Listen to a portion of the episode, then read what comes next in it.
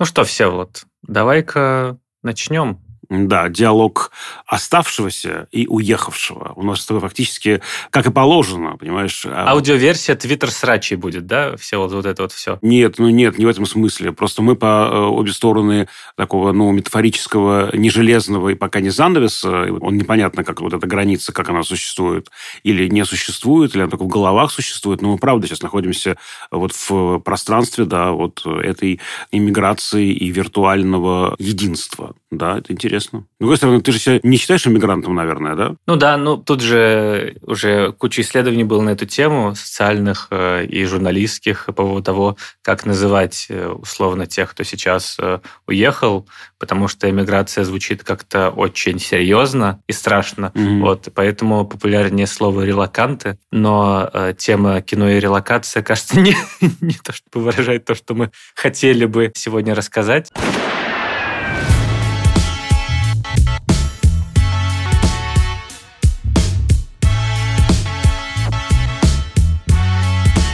Всем привет! Это подкаст «Кинопоиска. Крупным планом». Меня зовут Доля Джинайдаров, я редактор видео и подкастов «Кинопоиска». А я Всеволод Коршунов, киновед и куратор курса «Практическая кинокритика» в Московской школе кино. Каждую неделю мы обсуждаем новинки проката, иногда разбираем классические фильмы, а еще советуем, что посмотреть.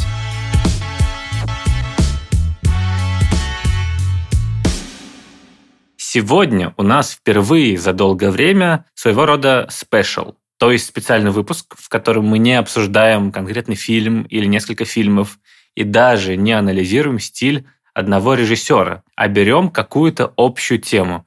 Иногда актуальную, как было с пиратством, иногда вечную, как было в эпизоде про кинокраши и актеров, в которых мы влюбляемся. И рассматриваем эту тему с разных сторон. И сегодня такой вот темой будет эмиграция то, как связаны кино и иммиграция, это и супер актуально по понятным, думаю, причинам, и в то же время вечно, потому что так уж устроен мир, к сожалению или к счастью, что эмиграция была, есть и будет. И мы сегодня будем больше говорить про исторический разрез темы, то есть про прошлое, про кинематографистов, которые мигрировали, что это значило для кино, и как они повлияли на кино. И, думаю, в конце расскажем про фильмы и посоветуем э, наши любимые на эту тему, которые были посвящены этому опыту. Мы, конечно, поговорим и про русскую миграцию, про то, как э, они встраивались в кинематографы других стран. Но мне кажется, что главная общая вещь, которая связывает всех кинематографистов, и мы, мне кажется, это увидим, когда будем обсуждать разные кейсы, что в отличие от литературы, ты, к сожалению, не можешь остаться внутри прошлого культурного контекста. Ты не можешь создать э, какой-то уютный иммигрантский мирок, в котором ты просто будешь делать то же самое на русском языке, просто на меньшую аудиторию. Тебе неизбежно приходится встраиваться в местную индустрию и местный язык, чтобы продолжать делать то, что ты хочешь. Потому что для кино, в отличие от литературы, нужна технологическая платформа, нужно много людей и денег. Поэтому единственный путь, который возможен и сейчас, на самом деле, у тех кинематографистов, которые уехали и хотят что снимать, и тогда существовал, это встроиться в местное кинопроизводство, или, по крайней мере, делать такое кино, которое будет работать на международную аудиторию, условно обслуживать запрос от людей извне. Хотя, кто знает, вот вроде у Андрея Звягинцева будет какой-то русскоязычный проект в будущем, анонсировали недавно, поэтому посмотрим. Возможно, как раз у Звягинцев-то и получится, потому что его русскоязычные проекты уже популярны за рубежом. Самое главное, о чем мы должны оттолкнуться, от того, что Голливуд – это крохотная деревушка, богом забытая, астралистовая роща в переводе, была наводнена этими самыми иммигрантами, просто мигрантами. Это же известно, что Голливуд был основан людьми, которые внутри Америки мигрировали с восточного побережья, где были два главных центра, Нью-Йорк и Чикаго, на западное побережье, назвали себя независимыми и э, хотели быть независимыми от мохнатой лапы Томаса Алва Эдисона, который э, хотел э, драть с них деньги, э, деньги со всех, кто э, показывает и снимает кино, ведь он, как бы его изобретатель, у него патент. Вот, поэтому Голливуд, в принципе, да, это это э, поселение мигрантов. Потом, естественно, в нем оказываются эмигранты. Эмигранты по отношению к, их родным странам, иммигранты по отношению к Соединенным Штатам. А, и э, очевидно, да, что, ну, это как бы все знают, да, что э, среди основоположников Голливуда много выходцев из Российской империи. Да. Это правда. Это действительно так. Не то, чтобы прямо все исключительно, и не было бы Голливуда, если бы не было Российской империи, но тем не менее, давайте их назовем. Братья Уорнеры, да. Можем даже назвать их реально фамилия основателей Уорнеров Ванскаласеры. Угу. Родители их переехали в США из Польши, а Польша была тогда Российская империя. Да, также Голдвин из Польши приехал, да-да-да. Да, Шмуль Гелпфиш. Майер из Беларуси, да, из Минска. Да. Вот. Ну, очевидно, что это во многом э, люди из местечек, люди из черты оседлости, то есть это еврейские эмигранты, это важно, мне кажется, тоже подчеркнуть, да, вот, а, опять же, это вот рассеяние э, еврейское здесь тоже дает какой-то, я думаю, особый импульс, да, и они поехали искать лучшую долю, либо они сами, либо их родители. Еще, конечно, два очень крупных продюсера, Джозеф и Николас Шенки, или Скенки, иногда это так называют. Они вообще из Рыбинска, из Ярославской э, губернии. Вот, э, и эм, один из них стоял у истоков э, метро Голден Майер. Вот, э, это тоже, ну, очень важно. Это что касается таких прямо кинодельцов, да, кинопродюсеров. Да, и понятно, почему это люди еврейского происхождения, потому что в Российской империи, в принципе, существовала практика погромов, да -да -да. и вот в конце XIX века была серия крупных, в начале XX века тоже довольно много было. И, в принципе, антисемитизм, он как существовал и тогда, и существует и, в общем, сейчас, на протяжении всего 20 века тоже было много. И всегда стоит иметь в виду, что, ну, как бы, иммиграция, она часто вынужденная. То есть люди не просто так уезжают в другую страну за 3-9 земель, за многие километры, а в поисках лучшей доли, и поэтому желают найти себя на новом месте. И как-то так получилось, что самые гонимые в Российской империи были именно евреи, поэтому неудивительно, что они нашли себя в Америке, в США, в Голливуде, который, в принципе, страна мигрантов. Да, и при этом э, Голливуд же тоже был основан людьми, э, которые искали лучшие доли, тоже были вытеснены во многом из своих родных земель. Люди предприимчивые, люди ну, просто такие остроумные, люди, которые придумывают что-то новое. Я сейчас одну легенду расскажу, это смешная очень история. Один из вот этих боссов студийных пришел на студию, которая уже существовала, он был никем, просто никем. Он сказал, ребята, я заменяю вот этого. Я прислан сверху. Дайте мне кабинет. Никто ничего не проверил. Его посадили в кабинет. Он начал рулить процессом. Только через неделю выяснилось, что его никто не присылал. Он просто ну, поселился здесь. Самозванец. Да, но за эту неделю он проявил себя так круто, что его оставили. Да? И таких историй было огромное количество. Да? Поэтому Голливуд в этом смысле давал огромное количество возможностей. Это не просто Америка страна возможностей. Это новая индустрия, которая, правда, создавалась на глазах этих людей людей. Это стартап начала 20 века. Конечно, причем очень мощный. Удивительным образом, да, э, все быстро происходило. То есть 10-11 годы э, это вот эм, крохотная э, деревушка впервые населяется этими мигрантами.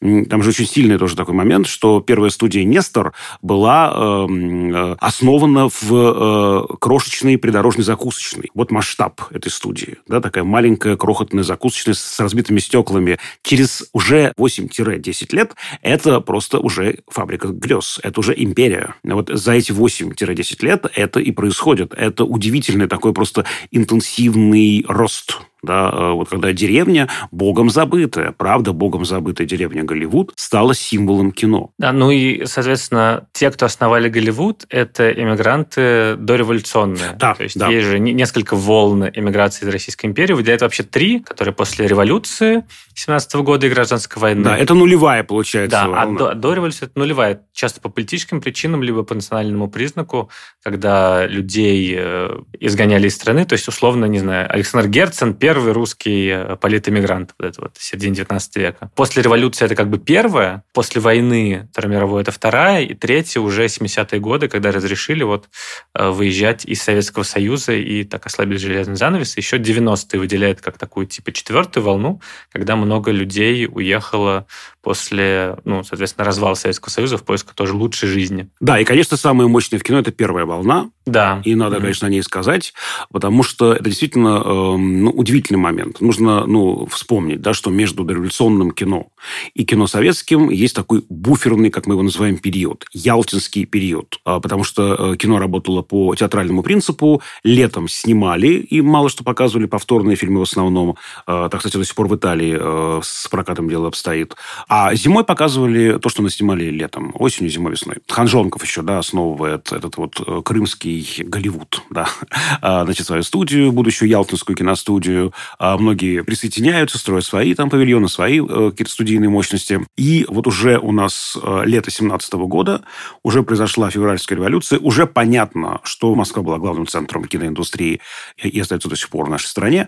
Вот, что в, Питер и в Москву, тогда уже Петроград, э, извините, а не Петербург, потому что шла Первая мировая война, и город был переименован, нет смысла возвращаться. И многие там остались. Грянула Октябрьская революция, э, люди э, остались в Крыму, и, собственно говоря, до лета 21 года э, пытались делать кино там, а потом сели на пароходики, и уже было понятно, что кончается гражданская война, что большевики берут верх, и они вот уехали как раз в сторону Царьграда и Константинополя. Уже такая была зона как бы ожидания. Вот этот ялтинский период уже был такой зоной ожидания. А, опять же, в 17 году умирает Евгений Бауэр, крупнейшая режиссерская фигура дореволюционного кино, скоропостижно. Он умирает, сгорает буквально. И это э, воспринимается как такое тяжелое предзнаменование. И, собственно говоря, из Стамбула, как известно, российская иммиграция распределяется по Европе. Три главных центра русской иммиграции – Париж, Берлин и Прага.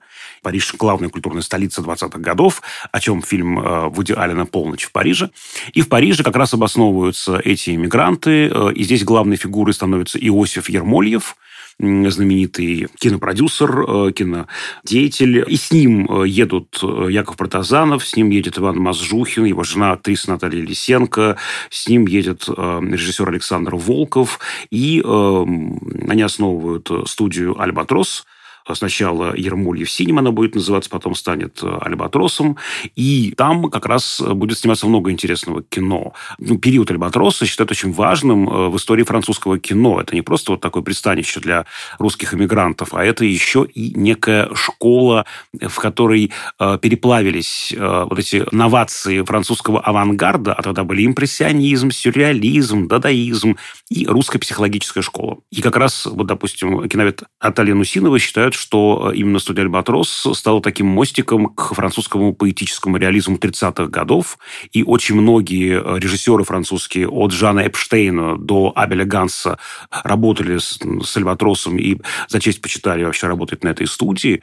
Поэтому тут, конечно, огромное э, влияние. И нельзя, конечно, не сказать, что Дмитрий Кирсанов, э, Дмитрий, как он сам себя называл, как его называли, он э, снимает великую картину «Миниль Монтан». Это одна из шедевральных картин французского авангарда, французского импрессионизма. Это все тоже вот э, связано с первой волной иммиграции. То есть люди приехали не просто вот да, э, за приютом, они приехали полными идей, они приехали с ресурсами э, творческими, и у них действительно много получалось. У кого-то не очень получалось. Вот есть такая легенда, что Александр Дранков, один из наших главнейших кинопродюсеров, главный конкурент Александра Ханжонкова, он открывает за границей тотализатор, где ставят э, на тараканов, тараканьи бега. Угу. И якобы его любимым тараканом, э, таким, значит, везунчиком и самым популярным тараканом был таракан по кличке Троцкий. Вот, кто-то занимается этим, кто-то занимается извозом, э, таксистом становится, да, но, тем не менее, вот э, случай истории Альбатроса, это, конечно, очень важный момент, когда удалось интегрировать, да, русское революционное кино в европейский контекст и, более того, обогатить европейский контекст. Да, и, собственно, Рене Клер, который один из э, родоначальников и главных фигур в французском поэтическом реализме, он называл буквально Якова Протазанова своим учителем в кино. И, в принципе, это довольно логично, потому что отношения между европейским и дореволюционным российским кино, они до 17 года были довольно тесными, и, в принципе, не существовало вот этого вот никакого занавеса, и это все развивалось в одной индустрии, они все друг друга знали, и все следили за новациями коллег. И, конечно, Протазанов в этом смысле удивительный пример человека, который сумел работать во всех вообще... Системах координат, так это называется, до регистрах, да, да. Да, то есть он э, удивительным образом и в дореволюционном кино снял э, выдающиеся примеры мелодрам. И, и драм психологических, «Пиковая дама», «Отец Сергий». Немых фильмов, да. Сумел и за рубежом в эмиграции закрепиться как один из практически родоначальников и классиков французского кино. И уже вернувшись в советскую Россию, он сначала снял классику как бы киноавангарда, элиту, а затем э, перестроился и снял вполне себе стандартную соцреалистическую беспреданницу. Я бы только здесь добавил, что э, в «Элите», мне кажется, соединяется, с одной стороны, вот такой Протазанов-реалист, Протазанов-психолог и э, вот такой авангардный э, здесь язык, и скорее это такая попытка захода на территорию авангарда, во, во многом иронично. здесь, возможно, даже посмеивается Протазанов э, над авангардом. Понятно, что он не вполне принимал все эти э, новации, и все-таки он, как до революции, делал такое психологически э, выверенное кино, так и после революции становится ключевой фигурой так, так называемого психологически бытового направления. Поэтому, да, Айлита такой уникальный совершенно пример захода на авангардную территорию. Но мне кажется, там вот с ухмылочкой он это делает. Он такой, знаешь, вот не очень всерьез в это играет. Я сейчас забыл сказать, что, конечно, и в Германии, естественно, оказались русские иммигранты. Григорий Хмара играет главную роль в фильме «Раскольников» Роберта Вина. И это удивительный фильм, я люблю показывать его на экзамене студентам. У меня такой есть э, трюк. Студенты должны по куску фильма, по маленькому фрагменту, там 5-7 минут, прямо вот четко проанализировать, что это может быть за страна, что это за стиль, что это за период, и я их путаю. То есть они видят э, фильм в стилистике «Кабинет доктора Каллигари», чистейший немецкий экспрессионизм. При этом там Григорий Хмара, Алла Тарасова, которая тогда была в заграничной поездке, то есть славянские лица артистов, надписи на декорациях «Трактир», Э, еще более поздние советские интертитры, уже послереформенные, и у них такой прямо когнитивный диссонанс, то есть фактура их ведет в сторону России, а стиль в сторону Германии 20-х. Вот такой странный разрыв, и это удивительный фильм, действительно такой Достоевский в формате немецкого экспрессионизма. Ну да, мне кажется, что это, в принципе, главная особенность любого эмигрантского кино, что так получается, что у кино нету каких-то разных языков. У кино есть свой язык, киноязык. И когда было немое кино, в 20-х годах, тем более после революции, то человек, который умел хорошо разговаривать на киноязыке, а все кинематографии двигались примерно в одном направлении, у них у всех были какие-то эксперименты, это было еще молодое искусство, они могли успешно встраиваться в разные национальные кинематографии, усваивать этот язык, экспериментировать, потому что, в принципе, это было то, чем э, занимались кинематографисты в то время. И даже актеры могли сниматься в зарубежных фильмах просто потому, что не нужно было знать язык другой. И вот эта вот идея того, что умея обращаться с камерой, ты в принципе можешь найти себе работу хоть э, в Берлине, хоть в Париже, она, мне кажется, очень э, такая э, здравая, потому что есть, как бы, конечно, культурные границы, и, наверное, ты можешь не знать контекст, и тебе сложно общаться с коллегами, но при этом технологическая часть кино, часть кино, связанная с эстетикой, она международная. Не существует какого-то отдельного иностранного языка. Я помню Леос Каракс, когда ему вручили награду за лучший фильм на иностранном языке, он не пришел на церемонию, сделал видео, кажется, визитку или просто отослал э, письмо, что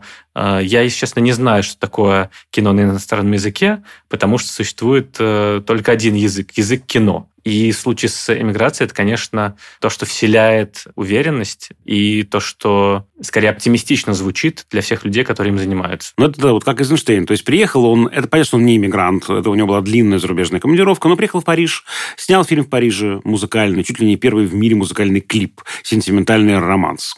Приехал в Голливуд, придумал три проекта для э, Голливуда. По разным причинам они не осуществились.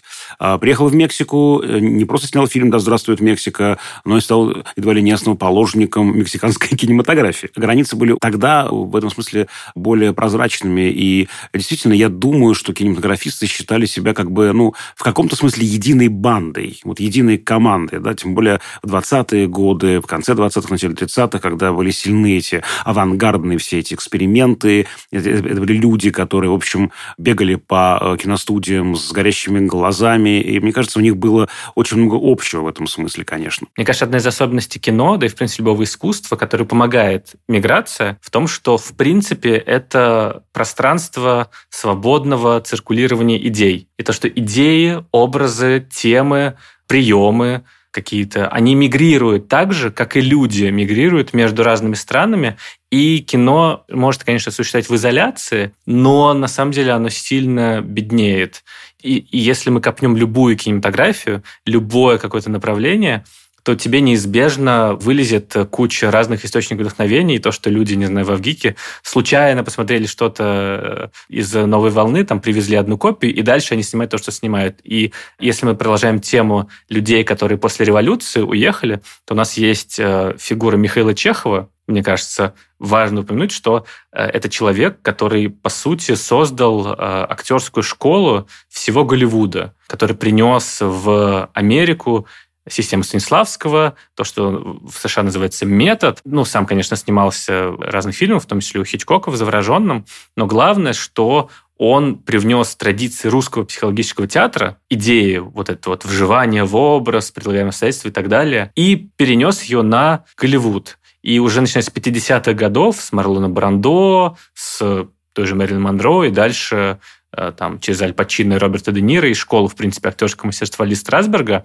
это то, что во многом создало новый образ кинематографа, это то, что создало, по крайней мере, новый актерский образ кино, и во многом, наверное, позволило состояться и новому Голливуду в том числе, э, например. Да, и тогда уж нужно вспомнить еще и э, Юла Бриннера. Правда, совсем маленьким его родители вывезли из Владивостока, но это вот я был несколько раз в Владивостоке, это просто там суперзвезда, там стоят памятники Юлу Бриннеру, есть награда э, имени Юла Бриннера, все о нем говорят. Э, да, это тот самый Бриннер из э, «Великолепной семерки» и не только. Да, вот, э, наверное, еще нельзя не назвать Бориса Кауфмана, э, младшего брата Дзиги Вертова, три брата, э, Денис Кауфман, Дзига Вертов, Михаил Кауфман и Борис Кауфман. Борис Кауфман уезжает сначала в Европу и работает с еще одним очень важным французским режиссером, еще одной важной фигурой, связанной с поэтическим реализмом я имею в виду Жана Вико, и снимает его картины, в, ну и в том числе, конечно, великую «Аталанту»,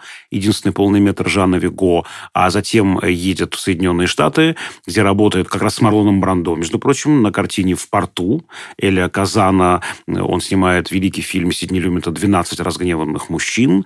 Вот, так что это тоже очень такая яркая фигура, вот, где тоже э, вертовская школа авангардная э, вот как бы получила соединение да, э, с и европейскими, и американскими кинотрадициями. Ну и, наверное, если мы уже говорим про циркуляцию идей, то нельзя не упомянуть немецкий экспрессионизм. И как кризис и коллапс уже не в России, а в другой стране обогатил мировое кино и, в частности, голливудское кино, потому что, видимо, голливудские кинематографисты, Голливуд э, и «Фабрика грез» и американское кино – это главный бенефициар любых э, трагедий и эмигрантских э, путешествий в мире, как э, трагедия в Германии повлияло на развитие мирового кино. А это очень смешно, как целый стиль фактически, да, э, эмигрировал из Германии в Штаты вместе с его носителями, великими Фридрихом Вильгельмом Мурнау, Фрицем Лангом, Карлом Фройнтом, и повлиял на э, сначала фильм ужасов 30-х годов, это знаменитая линейка ужасов, и Карл Фройнт, великий оператор, который снимал картины э, немецкие, я имею в виду «Последний человек», например, да, великая картина совершенно с Эмилием Янингсом главной роли, роли, фильм «Мурнау», э, затем снимает уже как режиссер э, хорроры, а затем это все переплавляется в э, нуар. Нуар уже 40-х, 50-х годов, потому что там очень сильна традиция немецкого экспрессионизма. Вот, это прям удивительный такой момент. Да, и смешно, конечно, что нуар, он, по сути, появляется тоже в такую эпоху раздрая, послевоенную, которая была в США после 40-х годов. И это аналогично тому, что было в Германии в 20-е годы. И как бы одни и те же приемы, по сути, просто легли на удобренную почву социально-культурную. Конечно, есть вот эта вот уже сказанная нами деталь, что ты неизбежно должен встраиваться в местный кинопроцесс и снимать то, что интересно людям внутри этой индустрии, потому что она очень сильно завязана на деньги, на бизнес, на вкус аудитории и часто ты должен потерять свою идентичность какую-то, частично. Ты привносишь, конечно, свои идеи, но ты не можешь условно снимать то, что прям тебе э, нужно, особенно в Голливуде. Но при этом можно протаскивать это каким-то другим способом, неочевидным, скажем, темы, которые тебя волнуют, или же э, освещение, или же эстетические какие-то новации. И, например, Милош Форман, эмигрант из Чехословакии, который э, был оппозиционером местному режиму, там, участвовал в «Пражской весне», он в «Прилетание к кукушки» своем самом известном, мне кажется, голливудском фильме,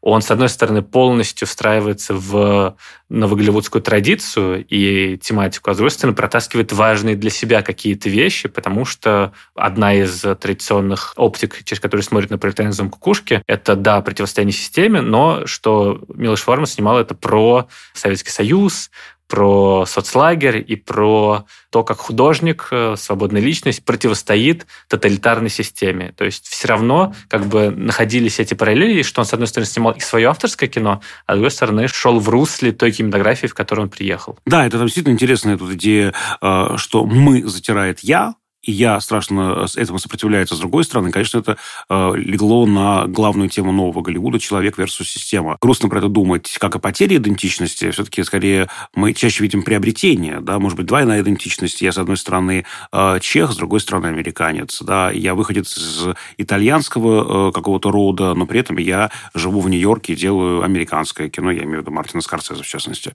Также вот э, очень интересно, как Луис Бунюэль да, из герметичной страны, из Испании, Испании, уезжает и делает кино и во Франции, и в Мексике. Он много жил в Мексике, и, собственно, умирает он там, и протаскивает свои эти темы, и сюрреалистические темы, и э, тема Дон Кихотства, его да, такая прям ключевая осевая тема, и она, это испанская, естественно, тема, деконструкция да, э, Дон Кихотства в современном мире. И э, это очень удивительный тоже такой пример, когда Луис Бюньель, э, ненавижу это, э, но сейчас я произнесу, это такую уже метафору за костеневшую визитная карточка испанского кино. Ага. Главный испанский режиссер, да, он, э, в общем-то, снял-то в Испании фильмы, которые можно перечесть на пальцах одной руки. Большинство фильмов он снимал за пределами Испании. Вот, или даже если он и снимал в Испании, это была копродукция, например. Тоже не чисто испанское производство. И это удивительный тоже момент. Конечно, вот эта герметичность очень э, мешает э, культурному обмену, вот этому обогащению культурного поля. И не то чтобы вот уехал Бунюэль, и все интересное как бы э, исчезло в испанском кино. Нет, конечно, там были и Берланга, и Бардем, и потом появятся и Саура, естественно, и Ириса, но тем не менее, да, э, вот это важно, что Бунюэль не смог просто в этой закрытой герметичной системе франкистского режима существовать. При этом он, мне кажется, когда он уехал в Мексику, когда он снимал во Франции, он совершенно, мне кажется, не потерял своей идентичности. Более того, он как будто бы даже там, за пределами Испании, ее что ли закалил, потому что это фильмы в жанре Бунюэль, в стиле Бунюэль, фильмы, которые вот просто, ну, не знаю, ни во что не вписываются. Вот он как бы вот сам по себе такой уникальный. Такой уникальный случай, когда вот он э, сохранил да, свое э, и нисколько не потерял, а даже наоборот, может быть, приобрел. Отточил как раз и сделал более явной свою э, национальную идентичность. Но это правда интересно, насколько люди, уехавшие из какой-то страны, даже если по причинам гонений, как авторы, бежавшие от нацизма, или же из-за того, что они не могли полностью реализоваться в своей родной стране, как они с течением времени все равно становятся гордостью этих культур. И когда мы говорим, не знаю, про Андрея Тарковского, который, вообще говоря, уехал. И... Уехал под шипение, и под проклятие, и под какие-то э, шепотки в спину, или даже громкие голоса. Да, это было действительно очень таким важным моментом, неприятным. Да, да э, ностальгию снимал в Италии, а жертвоприношение он, в принципе, снял за рубежом. Все равно мы воспринимаем э, его фильмографию как целостную, потому что, ну, как бы он остался режиссером-автором, который продолжал снимать более-менее свое кино, у которого есть какое-то развитие. И интересно, конечно, что у Тарковского, с одной стороны, он не потерял потерял идентичность, но в каком-то смысле это было ну, историей поражения именно не авторского, а как это, коммерческого режиссера «История поражения в мире капитализма», когда он уехал из одной системы координат в другую и не смог в нее устроиться. То есть он остался верен своим эстетическим темам, но при этом с точки зрения индустрии он, конечно, не был конкурентно способен, наверное. Это интересно, что, мне кажется, Тарковский уезжал на воображаемый Запад. Ну, да. На воображаемый. Он стремился на воображаемый Запад и уехал туда, и понял, что там все по-другому. Он же сам говорил, что там в СССР была цензура идеологическая, здесь цензура денег, и еще неизвестно, какая из них хуже. Да, и скорее вот, может быть, поражение, опять же, слово мне царапает, не знаю, не хочу я признаваться в поражении здесь, но история разочарования это уж точно. Да, глубочайшего разочарования, это правда. Интересно в этом смысле сравнить его с э, его коллегой, с автором Андреем Кончаловским, который тоже уехал за границу, но он был автором совсем другого рода, гораздо более приемлющим жанровое кино и как раз пробовавшим себя в разных абсолютно жанрах на протяжении своей карьеры. Это и под Курасаву «Первый учитель», это и фильм про дворянские гнезда, это и мюзикл, буквально это и там исторический эпос, и переехав в Голливуд, он тоже снимал вполне себе жанровые фильмы, про которые на самом деле не то, чтобы можно понять, что это ну вот какой-то конкретный автор Кончаловский, просто э, вот человек снял «Танго и Кэш» и «Поезд Беглец», и, не знаю, «Одиссею». Это обратно к этой истории, история успеха, но при этом человека, который,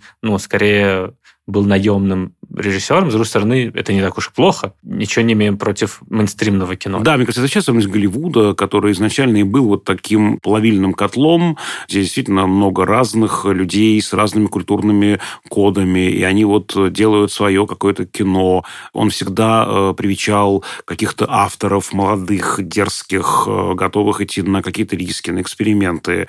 Возникает вопрос вообще, э, вот сегодня мы говорим про это, противоставление американского кино и голливудского голливудского кино, да, что Голливуд сегодня воспринимается как э, скорее вот та самая мультикультурная, какая-то очень разнородная субстанция, э, и фильмы эти разговаривают с всеземной планетарной аудиторией, но не конкретно американской аудиторией, даже большие города, если там появляются Нью-Йорк, Лос-Анджелес, это скорее просто абстрактный модус э, просто большого города, вот, э, скорее по инерции как-то, да, это Нью-Йорк или Лос-Анджелес, может быть, или Сан-Франциско, вот, а американское американское кино, кино э, в основном э, показывающее проблемы американские, проблемы социальные, политические, э, моральные, оно вот скорее существует в очень таком узком сегменте независимого кино, и оно исследует как раз именно болевые точки американской действительности. Тоже интересно. Поэтому Голливуд в этом смысле, он вот такой разомкнутый.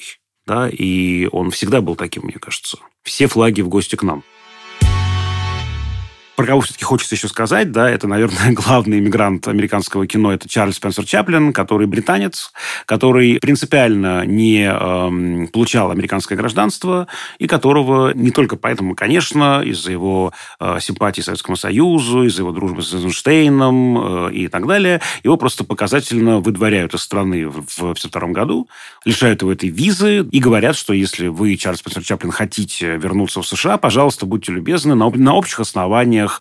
А, вот там все эти, значит, э, бараки, где люди ждут проверки медицинской, какой-то еще. Пожалуйста, если хотите. Вы можете оспорить это, естественно. Только для этого вам нужно приехать в Соединенные Штаты.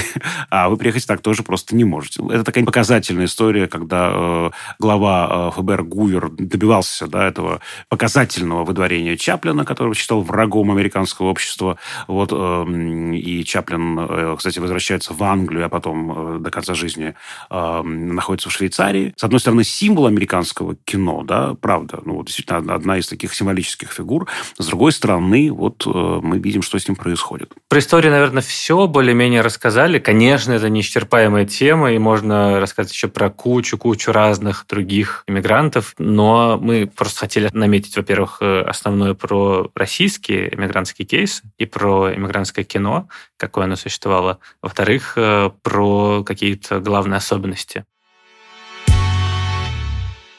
Давай теперь про наши любимые фильмы про миграцию и про какие-то главные особенности, может быть, их. Э, я могу начать, потому что в фильмах про эмиграцию это, в принципе, такая обширная очень тема. Могут быть герои-эмигранты, могут быть они на первых ролях, могут быть на втором плане. Это может быть просто где-то фоном проходить, где-то главной темой. Но все равно в фильмах про эмиграцию очень во многих, если не во всех, есть вот эта вот э, тема, которая лично меня всегда завораживает, это тема двойной идентичности и того, что ты разрываешься между страной, в которой ты приехал, в которой ты новый, в которой ты, может быть, родился, и твоей исторической родиной. То есть вот это вот изначально заложенный конфликт э, внутри персонажа, который сразу делает его интересным, и который, ну, наверное, мне просто как-то близок. Я, наверное, не могу сказать, что я человек, родившийся в семье иммигрантов, потому что Советский Союз как бы был единой страной, но, условно, внешнее ощущение такое существует, просто потому что я чуть отличался лицом от тех, кто населяет страны. Жил я, не знаю, в Москве или в любой другой европейской стране. На эту тему, собственно, двойной идентичности, того, что ты выбираешь, как бы, и что для тебя важно, есть и Бруклин недавний с Серши Ронан, и Лев с Девом Пателем, где как раз человек начинает искать свои корни, потому что ты неизбежно к этому возвращаешься в какой-то момент своей жизни. И, например, «Все иди сразу», который буквально несколько языков, и в котором э, главные герои мигранты, собственно, и это важная тема и важная причина конфликта между двумя поколениями, в котором э, одни родились еще в Китае, а дочка уже, значит, э, в США, и она американка на самом деле, из-за этого возникает тоже какое-то непонимание. Мой любимый фильм про это «Прощание Лулу Ванг». Не знаю, смотрел ли ты. Не смотрел. Ты что? Прекрасный фильм. Я просто рыдал в финале. Это не показатель хорошего фильма, ну ладно. Как правило, показатель, извините. Плохое кино не может вызывать такие прям сильные эмоции. Я плакал не от разочарования, не от горя, от того, на что я потратил два часа своей жизни. Я плакал именно от вот этого вот катарсического ощущения очищения через страдания, через боль, через светлую грусть через э, проживание потери. Это фильм 2019 э, года. Сюжет в нем основан на реальной истории, которая произошла с режиссеркой фильма Лула Ванг. Изначально она записала гостевой выпуск в одном известном популярном подкасте, а затем уже сняла фильм. Главная героиня, которая играет Аквафина, американка, ее родители эмигрировали из Китая, она говорит на двух языках, но при этом она уже полностью как бы новое поколение. И они узнают, что ее бабушка смертельно больна. Но при этом самой бабушке об этом не говорят, потому что не хотят ее тревожить и не хотят, чтобы это как-то ухудшило ее состояние. Но при этом нужно как-то с ней попрощаться. Ну, то есть нужно как-то увидеть всей семьей ее перед тем, как она, возможно, умрет. И для этого они придумывают такую схему, что они как будто бы женят какого-то своего родственника э, на его девушке, и для этого собирают всю семью, как бы на свадьбу, но на самом деле все вокруг знают, что прощаться с этой бабушкой. И это очень такая трогательная история и про вот эту двойную идентичность, и про разницу между западным и восточным менталитетом, как раз противостояние «я» и «мы», что вот в Китае семья важнее, и про вот это вот отношение с родственниками, старшими родственниками, особенно с бабушками, которых ты как бы не часто видишь, но при этом приезжаешь, и в этом есть какое-то такое тепло и какая-то такая особенная магия и шарм вот этих вот отношений на расстоянии, но при этом, когда вы понимаете, что вы абсолютно родные друг другу люди, и в этом есть еще вот этот мотив смерти, что ты прощаешься с дорогим тебе человеком. Это вроде как такое негромкое, тихое кино, временами очень смешное, временами невероятно грустное, которое вот про самое главное. И мне кажется, это один из моих любимых фильмов про ну, эмиграцию, в принципе, про какую-то такую тему. И если ты не смотрел, очень советую все, вот, вообще всем советую посмотреть. Да, я посмотрю, да, да, ты меня этим заинтриговал. Я не знаю, у меня много интересных э, фильмов, которые хочется назвать. Ну, вот два фильма очень э, похожих друг на друга, у них разные здесь э, модальности. Это э, финский фильм «Гавр», классика финского кино Аки Каурисмяки, когда э, пожилой писатель помогает мальчишке Э, африканскому беженцу. Это такая сказка с хорошим концом. И похожая же история э, в фильме «Материк» Эммануэля Криолеза. Это итальянская картина 2011 года, где мы находимся на острове Лампедуза. Это вообще остров, который южнее Сицилии, самая южная точка Италии. Там есть такой закон, который запрещает морякам брать африканских беженцев, этих потенциальных иммигрантов, которые на утых лодчонках э, переплывают э, море.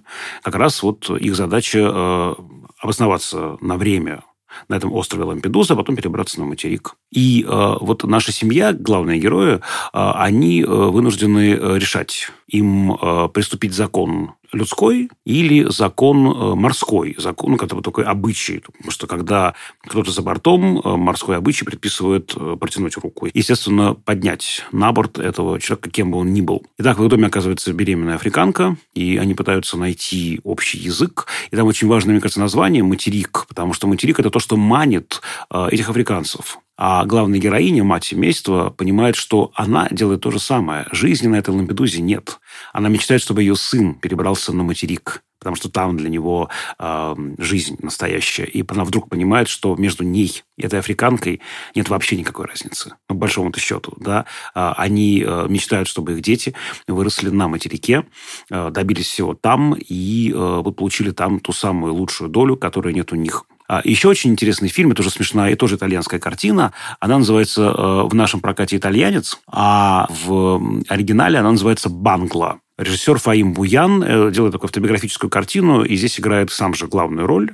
Это вот, вот, вот как раз про ту самую двойную идентичность, о которой э, ты говоришь, потому что он родился уже в Риме, он римлянин, но он сын людей, которые мигрировали из Бангладеш, выглядит соответствующим образом, и он прекрасно владеющий итальянским, это вообще его родной язык, отлично знающий Рим, прекрасно знающий все достопримечательности, названия улиц, старые и новые, воспринимается всеми как вот тот самый Бангла, такой вот, да, пренебрежительный пренебрежительное название понаехавших, что называется. Там еще все обострено тем, что он же мусульманин, и он истово верующий, и им очень тяжело, потому что ему лет 18, вокруг итальянки горячие, полуобнаженные, лето, а он-то должен сдерживать себя, и вот на этом строится конфликт вот, вот, как раз двух идентичностей, да, итальянской идентичности и вот своей э, этой бангладешской идентичности. Это очень, ну, мне кажется, интересная картина, и здесь ее спасает очень сильно, конечно, ироничная и самая ироничная интонация, потому что сам он он, играющий главную роль, конечно же, э, позволяет себе смеяться э, над собой в первую очередь.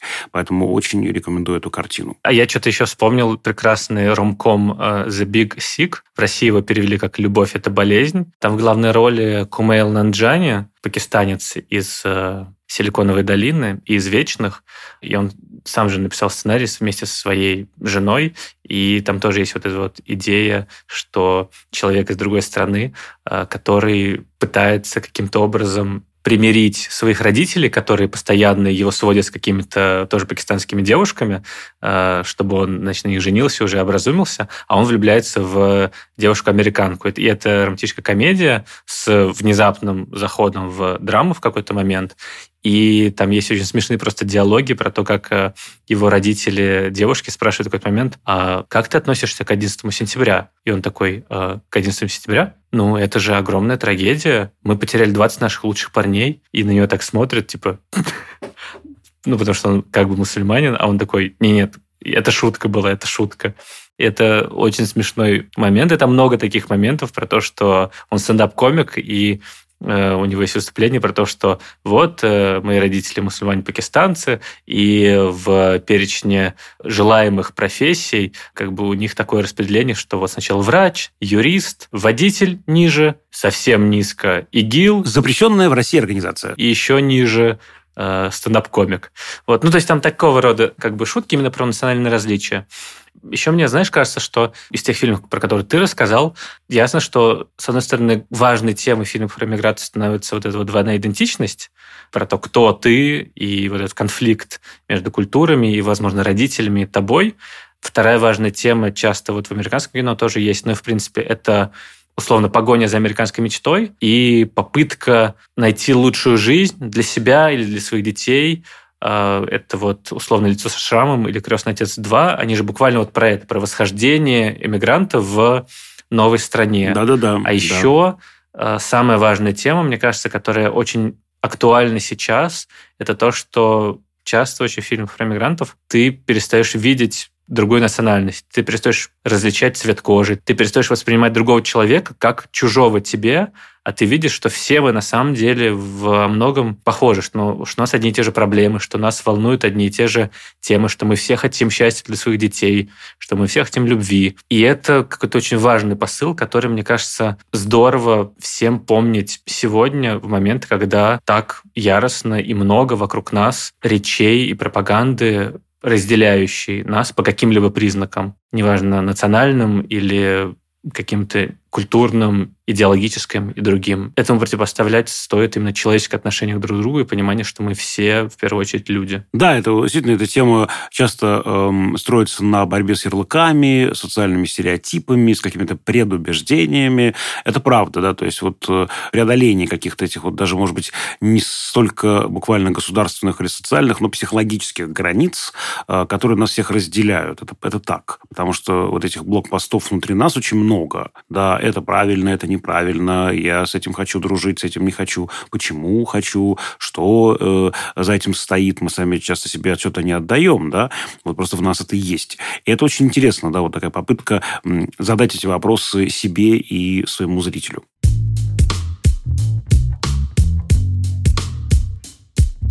На этом все. С вами были Давлет Джинайдаров и Всеволод Коршунов. Друзья, спасибо, что вы с нами. Напомню, что мы есть на всех подкаст-платформах страны от Яндекс Музыки до Apple Podcasts. Мы еще есть также в YouTube. У нас есть YouTube-канал подкаста «Кинопоиска», где вы можете также оставить комментарии под нашими выпусками. Они у нас там не в видео, а в аудио формате. Но просто мы знаем, что кому-то удобнее нас э, слушать э, в YouTube. Поэтому знаете, что мы там тоже есть. Пишите нам на почту подкаст собакакинопоиск.ру письма, если хотите. Еще можно написать отзывы в Apple Podcasts и ставить там звездочки. Уже немного осталось, давайте добьем до тысячи в конце концов, чтобы мы порадовались и уже дальше ждали двух тысяч. И подписывайтесь на телеграм-канал общим планом. Там мы выкладываем эпизоды, разные доп-материалы, опросы, картинки, мемы. Все вот выкладывает, и я тоже пристрастился. И заодно общаемся со слушателями. Возможно, даже опубликуем там отдельный постик, э, в который можно писать свои впечатления, если вдруг вы находитесь где-то за рубежом, или если вы в России, э, и у вас кто-то уехал, и, и, в принципе, как на вас в плане кино повлияло вот эта вот мини-эмигрантская волна. Да, если вам нужно высказаться, выговориться, э, что-то э, написать, даже осмыслить, пожалуйста, сделайте это. Мне кажется, это важно. Мы сделаем такой пост, действительно, и дадим возможность в рубрике «Открытый микрофон», да, вот высказаться просто по этому поводу, что вы думаете, что вы чувствуете, что вас наболело, накипело, пишите это, по-моему, очень существенная вещь. А над этим эпизодом работали звукорежиссер Алексей Шмаревич и продюсер Бетти Исакова. До скорых встреч по ту и эту сторону границ. До свидания. Кстати, по поводу русских основоположников Голливуда есть замечательный документальный фильм режиссера Светланы Резвушкиной э, «Голливудская история», двухсерийная картина. Я вот был редактором этого фильма, он был показан на канале «Культура». Его можно найти, и если интересно, то, пожалуйста, посмотрите. Моя горячая рекомендация.